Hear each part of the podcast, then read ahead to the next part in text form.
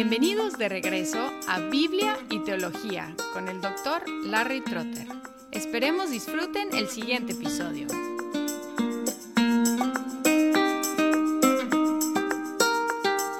Hola y bienvenidos a Biblia y Teología. Soy Larry Trotter y este es un podcast dedicado a la exposición bíblica y la enseñanza teológica. En esta serie sobre lo que se llama prolegómena, un área de la teología sistemática, estamos hablando de las cosas primordiales. Prolegómena quiere decir las cosas que son dichas primero. En el episodio anterior establecimos que el conocimiento de Dios depende de su autorrevelación y hemos distinguido entre la revelación general y la revelación especial, dando definiciones breves. Hoy vamos a profundizar en estos mismos temas, empezando con Salmo 19, que dice, Los cielos proclaman la gloria de Dios, y la expansión anuncia la obra de sus manos. Un día transmite el mensaje al otro día, y una noche a la otra noche revela sabiduría. No hay mensaje, no hay palabras, ni se oye su voz, mas por toda la tierra salió su voz, y hasta los confines del mundo sus palabras. En ellos puso una tienda para el sol, y éste, como un esposo que sale de su alcoba, se regocija cual hombre fuerte al correr su carrera. De un extremo de los cielos es su salida y su curso hasta el otro extremo de ellos, y nada hay que se esconda de su calor.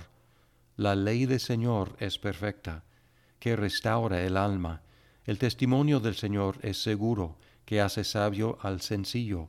Los preceptos del Señor son rectos, que alegran el corazón. El mandamiento del Señor es puro, que alumbra los ojos. El temor del Señor es limpio, que permanece para siempre. Los juicios del Señor son verdaderos, todos ellos justos, deseables más que el oro, sí, más que mucho oro fino, más dulces que la miel y que el destilar del panal. Además, tu siervo es amonestado por ellos, en guardarlos hay gran recompensa. ¿Quién puede discernir sus propios errores? Absuélveme de los que me son ocultos. Guarda también a tu siervo de pecados de soberbia, que no se enseñoreen de mí. Entonces seré íntegro y seré absuelto de gran transgresión sean gratas las palabras de mi boca y la meditación de mi corazón delante de ti, oh Señor, roca mía y redentor mío.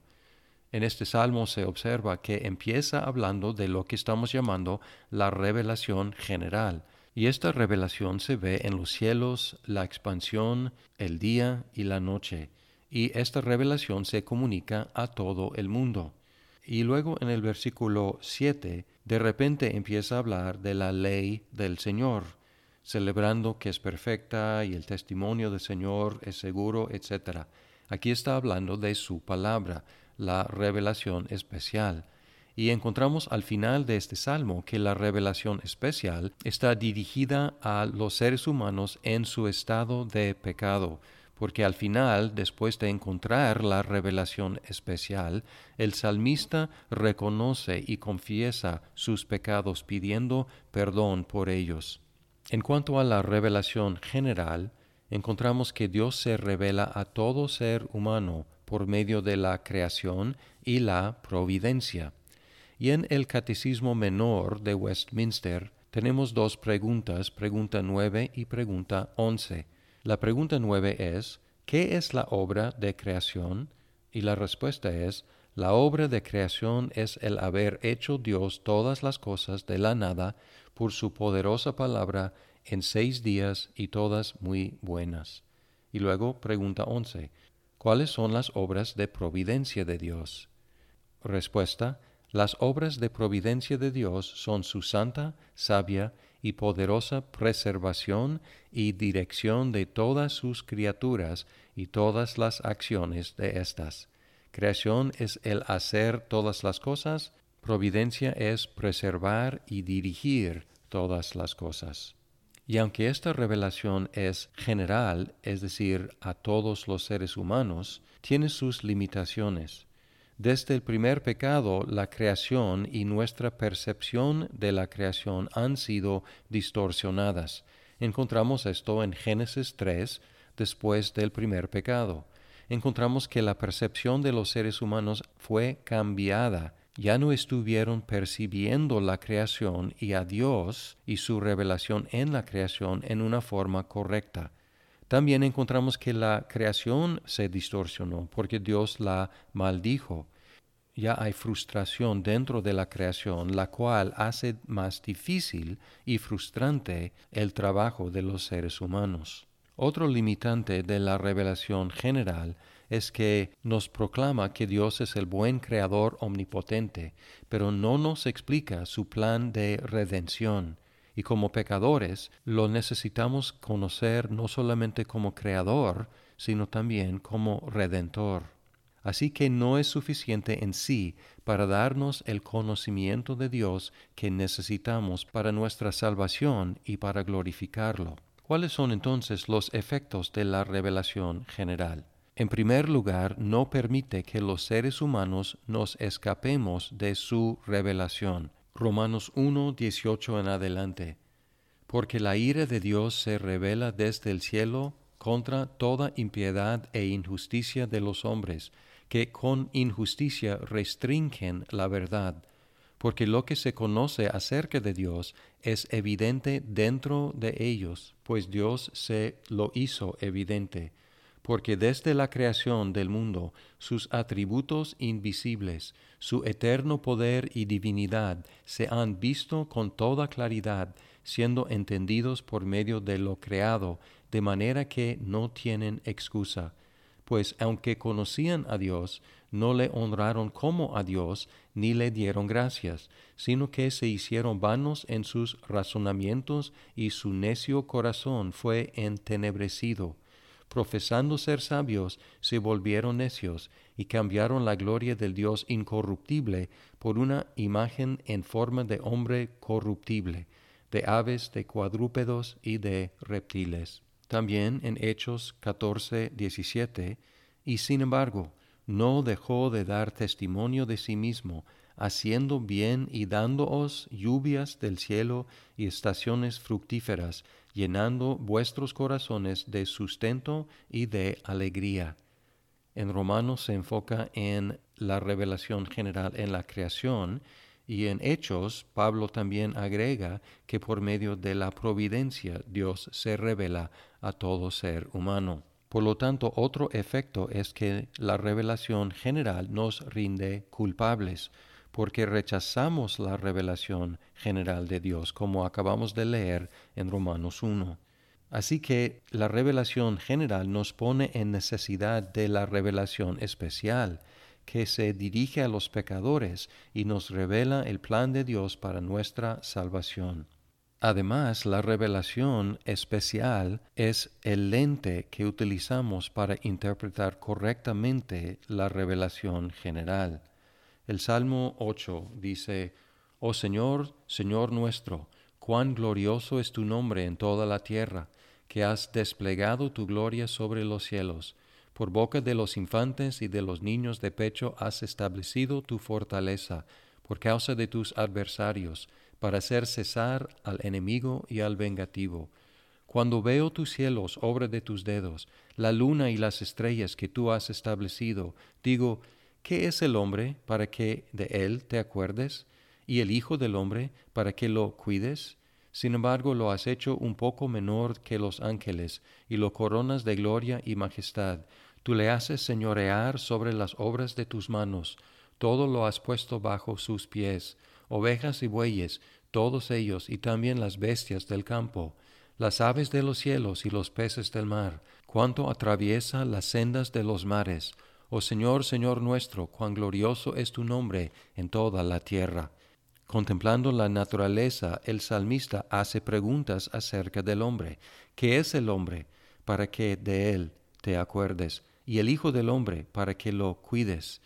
La respuesta tiene que venir de la revelación especial, porque la revelación general no nos da estas respuestas, aunque puede provocar en nosotros estas preguntas de qué es el hombre y cómo podemos conocer a Dios y cómo podemos ser liberados de nuestros pecados.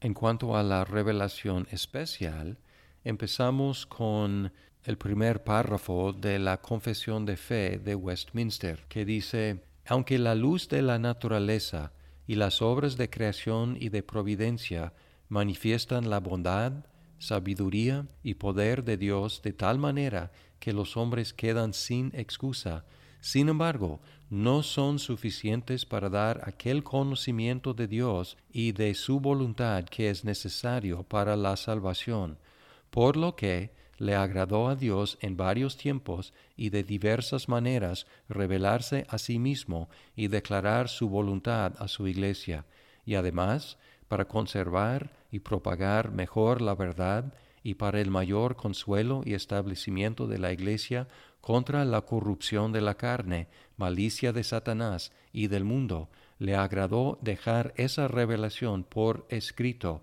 por todo lo cual las santas escrituras son muy necesarias, y tanto más cuanto que han cesado ya los modos anteriores por los cuales Dios reveló su voluntad a su iglesia.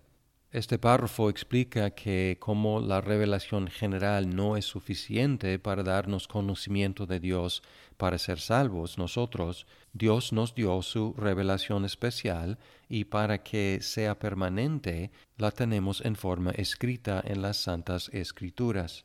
Además apunta que llegó a su máxima expresión en Jesús.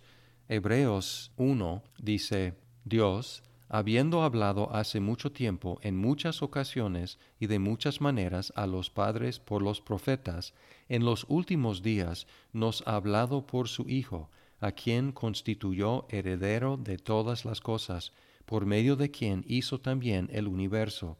Él es el resplandor de su gloria y la expresión exacta de su naturaleza, y sostiene todas las cosas por la palabra de su poder después de llevar a cabo la purificación de los pecados, se sentó a la diestra de la majestad en las alturas, siendo mucho mejor que los ángeles, por cuanto ha heredado un nombre más excelente que ellos.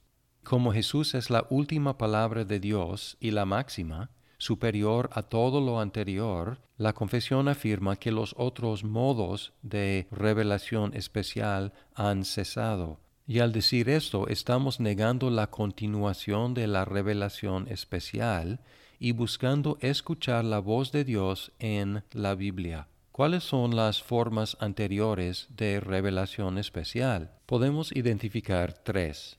En primer lugar, las teofanías, sobre todo en la época patriarcal. Las teofanías fueron manifestaciones externas visibles de Dios, que constituyeron a los seres humanos en testigos. Pueden, por ejemplo, encontrar ejemplos de la apariencia del ángel del Señor, que por un lado se trata como un ángel, pero también se revela como Dios mismo.